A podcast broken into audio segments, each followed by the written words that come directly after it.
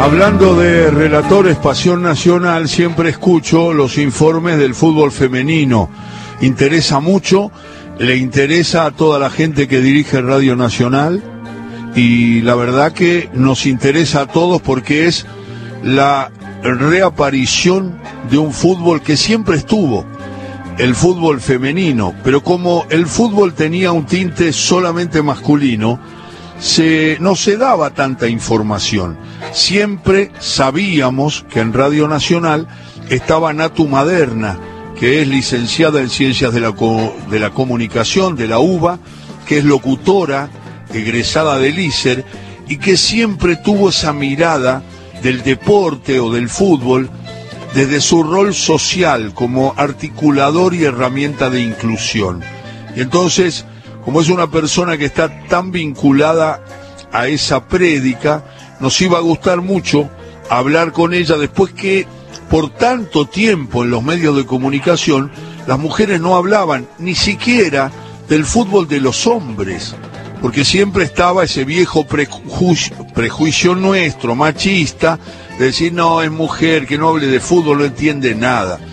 Sin embargo, eso se fue rompiendo con los años por una lucha impresionante de muchas mujeres. Y hoy el fútbol femenino capta también la atención de todos, de los hombres, de las mujeres, porque el desarrollo del fútbol en la Argentina y en el mundo del fútbol femenino, la verdad que causa conmoción, mucho entusiasmo, mucha pasión.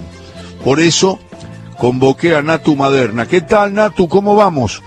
Alejandro, muy pero muy buenas tardes. Qué honor, qué honor para mí estar en esta tarde de sábado en este clásico de la radiofonía argentina charlando con vos.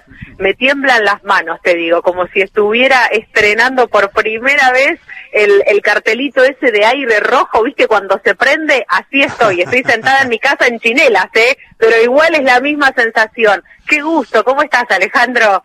Muy bien, Natu, muy bien, y además queriendo escucharte un poco de que cuentes eh, cómo, cómo el otro día dabas información en, en Relatores Pasión Nacional, y, y la verdad que contabas un panorama de preparación previo con todas las incertidumbres que, que vivimos y sufrimos todos por el tema de la pandemia, pero una actividad muy intensa, un dominio de la información que me gusta que lo compartas con nosotros, porque el lugar que han ganado con la mujer en el fútbol, la verdad es que hoy en día se puede hablar naturalmente. Antes era como que había que explicar mucho.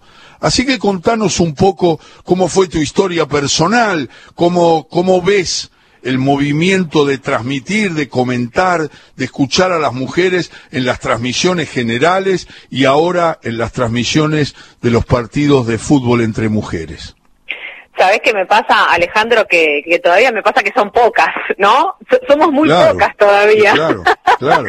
Me parece que, que, es muy interesante lo que viene pasando de, de, un tiempo a esta parte, indefectiblemente con el sostén y la red, ¿no? De, del movimiento popular de mujeres desde aquel primer grito del 3 de junio en el 2015, del primer grito de Ni Una Menos, me refiero, ¿no? Yo creo que a partir de ahí se hizo un quiebre en cuanto a la comunicación, no sé si feminista, porque viste que hay algunas personas que le tienen un poco de miedo a la palabra feminista, pero entonces le decimos con perspectiva de género, como para que no tengan tanto miedo, ¿no? Pero me parece que, que, todavía nos falta muchísimo, sin ir más lejos, eh, Viviana Vila es la única mujer que forma parte de, relatores, ¿no? Y, y, con un equipo tan grande de, de, varones que históricamente vienen cubriendo el, el fútbol en, en, nuestro país. Entonces, eh, son muy pocas las mujeres que históricamente formaron parte de contar al deporte y ni que hablar de contar al fútbol ¿no? Porque, eh, y, te nombro algunas, Ángela Lerena, Luciana Rubinska, Mari Robarela, Claudia Villapun, y, y, son muy pocas las que tuvieron que hacerse esos espacios a los codazos para contar el fútbol de varones. Entonces, ahora que aparece eh, el fútbol de mujeres, y digo ahora que aparece el fútbol de mujeres, eh, data desde 1823 aproximadamente, digamos, ¿no? Pero hace muy poco tiempo que muchas personas personas se enteraron que a las mujeres también nos gusta jugar a la pelota. Ajá. Eh, la verdad que, que, hizo una buena síntesis, es Natu Maderna, encargada de todo lo que es la información del fútbol femenino aquí en, en Radio Nacional. Y además nombraste, bueno, yo hice un, un trabajo de un año y pico con Alina Moine también, que ella ingresa también como locutora y después como periodista.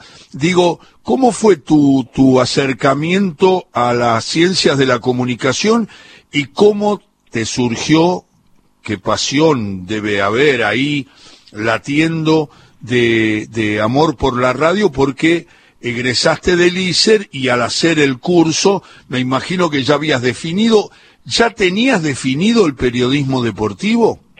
Sabes que no, Alejandro, sabes que no, y, fue con el tiempo que a través de, una ausencia de un periodista varón de deportes en un programa, eh, Pablo Markowski, eh, hace cosa de, de nueve años atrás, me dice, bueno, empezá a hacer vos deportes. Me dice, ya está, porque a mí me gusta mucho el fútbol. Entonces, eh, hablábamos de Boca, hablábamos de River, y en un momento, ante la falta de un periodista varón, me dice, ¿te animás y empezamos a hacer la columna? Me dice, la, empezamos a hacer juntos.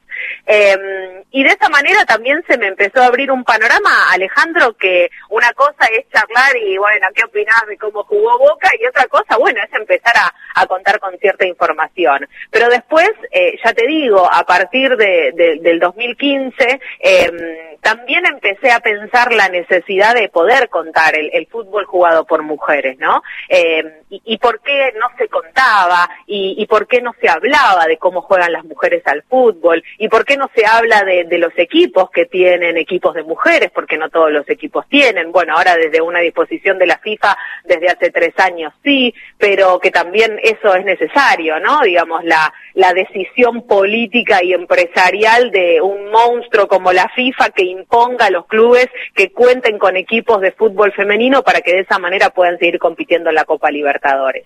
Entonces es interesante porque cuando te pones a hablar del fútbol femenino, empiezan a ver algunos oídos que estaban antes un poco parcos y ajenos, que empiezan a decir, ah, bueno, pero no sabía que River estaba en la zona campeonato. Ay, pero no sabía que Boca al final había salido campeón y es el único, el único equipo de, fútbol femenino que, va a jugar la Copa Libertadores femenina ahora si todo sigue tal cual el calendario en diciembre eh, en Chile. Entonces, me parece que lo que falta es contarlo, Alejandro. Me parece que lo que falta es contar de qué se trata, quiénes son esas mujeres que juegan a la pelota, porque las historias son muy disímiles y, muy adversas, ¿no? Porque cuentan con realidades muy distintas a la, a la de los varones que se dedican al fútbol, porque también son trabajadoras del fútbol, pero estamos hablando de sueldos que en un promedio eh, por mes cobran 20 mil pesos, Alejandro. Entonces digo, me parece que eso también es muy interesante y muy importante contarlo. Mira, te cuento algo muy cortito para,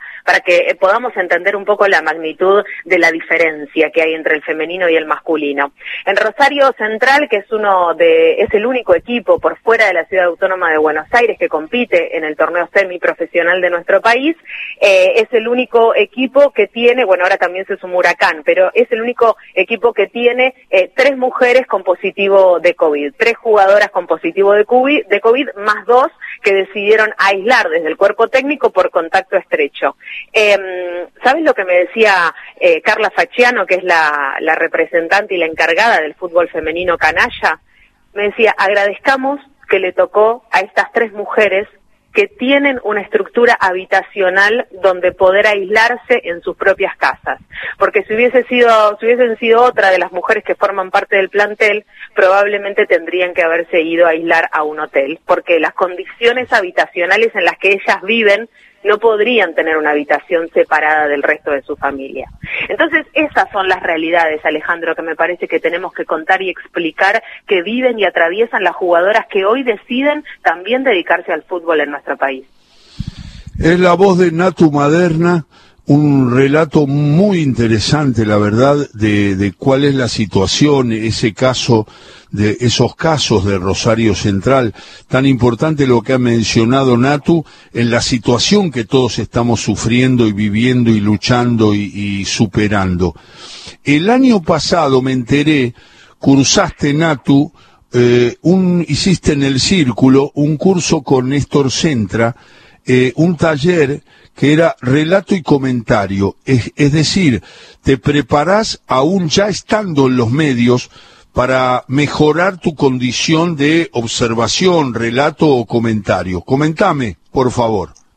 Sabes que mm, yo hace mucho tiempo, eh, Alejandro, que, sueño con, poder relatar quién te dice algún día un partido o, poder comentar. Y gracias a, la radio pública, gracias a Radio Nacional, el año pasado, en el 2019, la radio fue la única radio en la historia que transmitió un mundial de fútbol femenino, que fue el Mundial de Francia 2019, y transmitió los partidos de la selección. Y tuve el honor, la responsabilidad, el orgullo, los nervios y todo lo que te imagines en formar parte de ese equipo con el que transmitimos los partidos de la selección nacional el año pasado en el Mundial de Francia y, los comenté. Y, lo, relataron también compañeros como Martín Rubinstein, como Jorge Godoy y como Eladio Arrey en la radio pública, los tres partidos de la fase de grupos que, que, jugó, que jugaron las pibas el año pasado. Y, y, fue hermoso, pero me parece también que hay algo que las mujeres que nos dedicamos al fútbol y que queremos lentamente empezar a ocupar esas cabinas también, ¿por qué no? Eh, tenemos que atravesar por la formación, ¿no? Porque cuando se den esos espacios, el otro día me decía Viviana Vila, eh, cuando se den esos espacios tenemos que ocuparlos, ¿no? Porque las opciones de acceso que tenemos las mujeres a, a, esas opciones laborales son muy pocas, son muy acotadas, son muy escasas. Entonces, cuando se dan, metámonos, ¿no? Pero me parece que también lo que nos suelen pedir a las mujeres es que estemos sobreformadas, ¿no? Para ocupar esos puestos, cuando quizás para, para los varones esa situación es distinta. Y mm, cuando me entero por Twitter que, que pone Néstor Centre el año pasado que, que él iba a dar ese, ese taller, bueno, me, decidí y fui, ¿no? Y, estuvimos ahí en, el círculo eh, estudiando relato y practicando comentario también. Em, y me parece que de eso se trata, ¿no? También de, formarnos en lo que queremos hacer para poder ser lo mejor posible, ¿no? Y para poder ser lo mejor que podamos. Porque así como no hay mujeres que relatan, eh, y, las que hay son muy pocas, y, hay más en la cuestión y en la región latinoamericana que puntualmente en la República Argentina, porque hay, hay una brasilera que relata muy bien, hay una mexicana, una colombiana. Em, me parece que lo que nos falta también es el acceso a esas oportunidades, ¿no? Porque quizás siempre nos gustó comentar o relatar a las mujeres, pero nunca tuvimos la posibilidad de hacerlo, Alejandro. Entonces, eh, me parece que es cuanto más formadas tenemos que estar porque te podrás imaginar que después las críticas, te, imaginarás y, lo has vivido también con, con La Vila, ¿no? Digo, las críticas siempre están al pie del cañón. Imagínate si una mujer un día empieza a relatar un partido, lo que puede llegar a ser eso, ¿no?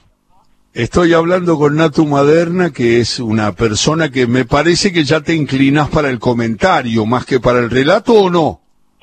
Mira, eh, me parece, a mí me encantaría poder relatar, pero me parece que todavía me falta mucho. Me parece que, que, hay que mirar y mirar fútbol para poder entender no solo cómo describirlo. Mira, sin ir más lejos, mi compañero Santiago Lucía es eh, comentarista en la radio hace 20 años ya. Y mm, el otro día estábamos viendo River en la Copa Libertadores y nuestras charlas son así como las que te voy a describir ahora, Alejandro, todo muy aburrido, pero yo le decía, mira cómo está jugando River, qué fácil sería comentar, ¿no? Un, un, juego como el que como el que está teniendo River, porque hay cosas para contar en cada uno de, de los pasos que dan los jugadores adentro de la cancha. Y él muy atinado me dijo, más o menos, porque hay que tener también la capacidad de poder contar, y más cuando hablamos en radio, ¿no? De comentar en radio y no de tele, hay que tener la capacidad también de contar lo que está a lo que está jugando River, ¿no? Entonces, me parece que va un poco por ahí, la, la experiencia es fundamental, pero también la formación, y reitero esto, la formación siendo mujer, aún más, porque después las críticas pueden ser este, tremendas, tremendas. Y hoy con las redes, imagínate lo que puede llegar a ser. Pero ¿por qué no empezar por el comentario y después este, irnos al relato? ¿Quién te dice, Alejandro? Muy bien. Es Natu Maderna, además elegiste compartir eh, cuestiones del comentario con un chico que no es un comentarista más, es un comentarista destacado. Nosotros lo tenemos en un lugar alto. Y, para mí te podrás imaginar, para mí es el mejor comentarista del mundo, pero bueno, eso ya va por otro lado.